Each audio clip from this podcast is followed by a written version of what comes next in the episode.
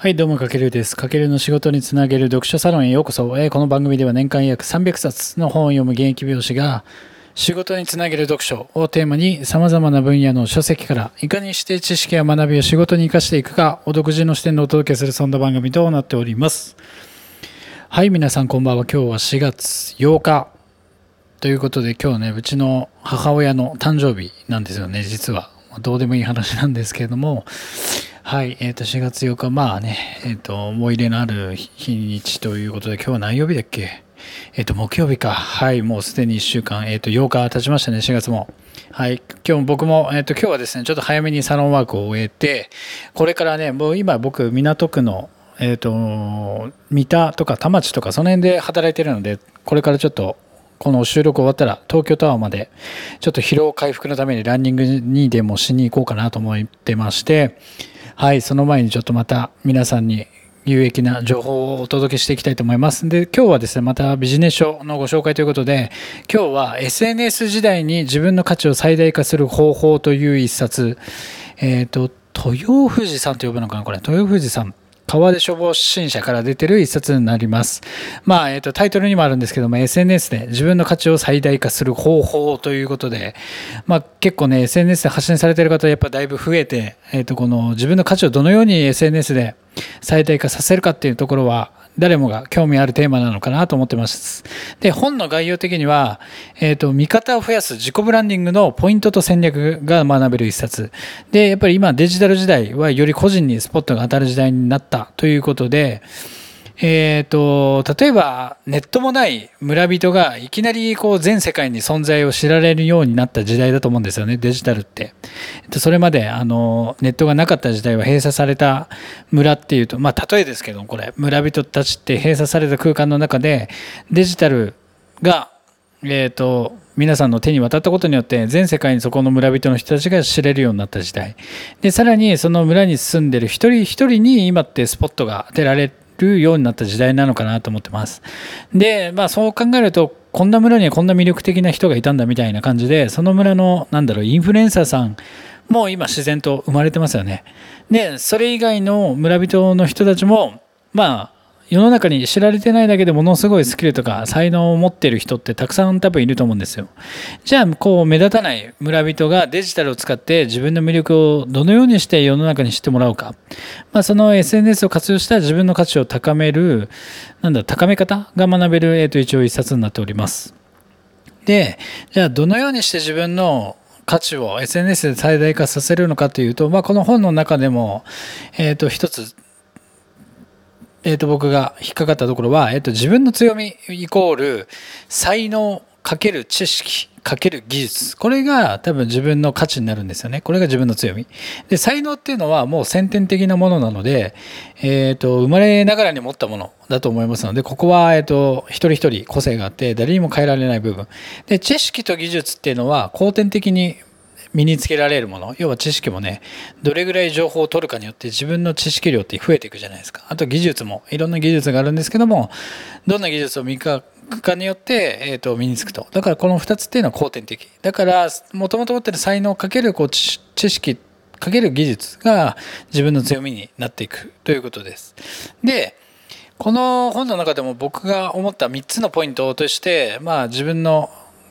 SNS などで価値を届けるために、えー、と伝えられるポイントとしてはまず一つ目に世の中にはこうあなたの好きなこととか得意を必要としている人って必ずいるんですよね。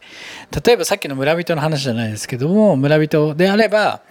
畑の効率的な耕し方とか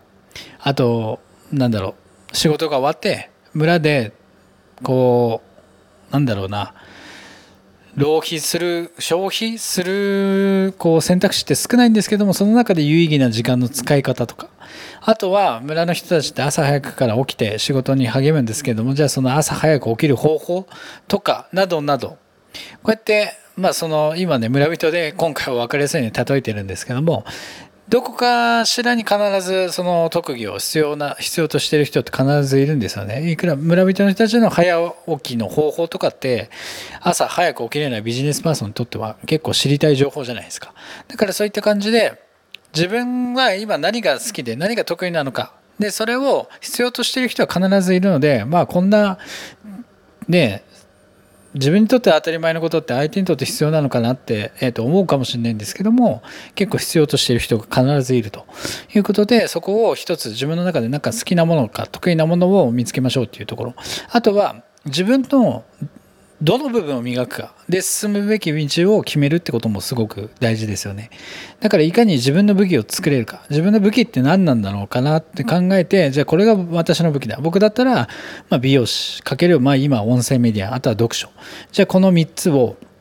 えっ、ー、と磨いていこう。でいかに自分の武器を作れるか。だから要はこの本でもスペシャリスト化と呼んでるのでその自分はどの分野でスペシャリストになれるのかっていうところをまた SNS で発信する前にもう一度改めて見つめ直してもいいんじゃないかなと思ってます。あとは、えー、ともう一つエレベーターピッチという言葉があるんですけども最近ねこういうエレベーターピッチとかピッチの本って結構出てるんですけど要は要点を30秒でプレゼンする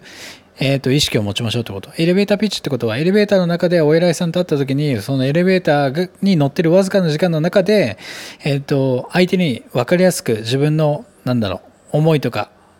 熱意を伝えられるように意識しましょうってこと。要は、簡潔で、なおかつ明確ななんだろう、信念とか志を、えっ、ー、と、常に発信することが大事で、要は今って、やっぱね、SNS で情報がもう濁濁流のようにこう、流れる時代で、自分の情報ってね、なかなかだと何か発信しても見られる確率って少なくなりましたよね。だからその中でいかに短時間で魅力的で印象に残れる、えっ、ー、と、発信ができるか。っていうことで、このエレベーターピッチ、まあ、要点を30秒でプレゼンする意識を SNS で発信する際も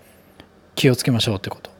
で、あとね、この本でも思ったのが、本こそ最強のメンターであるって書いてあってて、まあ、ここはね、僕も読書をずっと紹介してきてるんですけども、やっぱり本ってすごく最強のメンターだなと思ってて、要は自分の人生じゃない、誰かの人生を追体験できるっていう経験って、やっぱ人間って絶対不可能じゃないですか。誰かの人生生きるって。だからこそ本でその人のえーとその人というかいろんな人の人生をこう自分が体験するっていうところからいろいろ学びとか頻度とか得られるのでそういった意味では本っていうのは最も僕の中ではラフな投資だけ投資でありつつ大きなリターンが得られる投資案件だなってすごく思ってますのでこの SNS で、まあ、発信する時もちょっとこの本などを、えーと、参考にいろんな知識、まあ、それも知識になりますよね。で技術、まあ、本を読んでその知識を武器に変えるそれも技術になるのでそれがイコール自分の強みになってくるんじゃないかなと思ってますのでやってみてください。でこの本はねそれ以外にもこう Facebook だったり、まあ、Instagram あと YouTube、Twitter などはたこの中で結構ね、あと今音声メディアとかクラブハウスもあるんですけども、各 SNS のこの効果的な使い方も、えっと、学べる一冊になってます。これ結構ね、あの YouTube の詳しい、うんと、なんだろう、運用方法とか発信方法とか書いてあったりして、とても参考になりますので、まあこれ今 SNS で本当自分の価値を最大化させる方法ということで、今、ちょっとね、SNS、うん、なんか発信はしてるんだけど、なんかいまいち反応悪いなとか、どんな発信がやっぱりいいんだろうとか、自分ってどういう方向で発信していけばいいんだろうかなって悩んでる方にはすごくおすすめの一冊です。これなかなかもう結構前の方か2年前ぐらいの本なので、なかなか店頭で見つける機会少ないと思うんですけども、だからこそちょっとご紹介させていただきました。はい、というわけで今回は SNS 時代に自分の価値を最大化する方法ということで、まあ今日テーマ SNS で自分の価値を最大化する方法という、えっ、ー、と、内容でお送りさせていただきました。まあ少しでもね、今本当にあなたが SNS で発信してて何か今の今日の放送でヒントになれば、えっ、ー、と、幸いです。その際はぜひあのフォロー、コメント、いいねなどいただけると大変励みになりますので、ぜひよろしくお願いします。はい。じゃあ今日はこんな感じで終わりにしようかな。今日は、えっと、木曜、明日もう花金ですね。で、土日また来ちゃうんですけども、ちょっとその前に僕もちょっと、ちょ、ちょこっと疲れ溜まってきてるんで、まあさっき言ったように東京タワーちょっとまで走ってちょっとパワーを回復していこうかなと思いますんで皆さんも体調管理を気をつけながらまあね今コロナでリモートの方増えてると思うんですけども運動不足は結構ね思考の低下も多分なるんじゃないかなと思うんでクオリティを高い日々を過ごせるように皆さん一緒に頑張っていきましょう。はい。というわけで今回は以上になります。かけるでした。ではでは。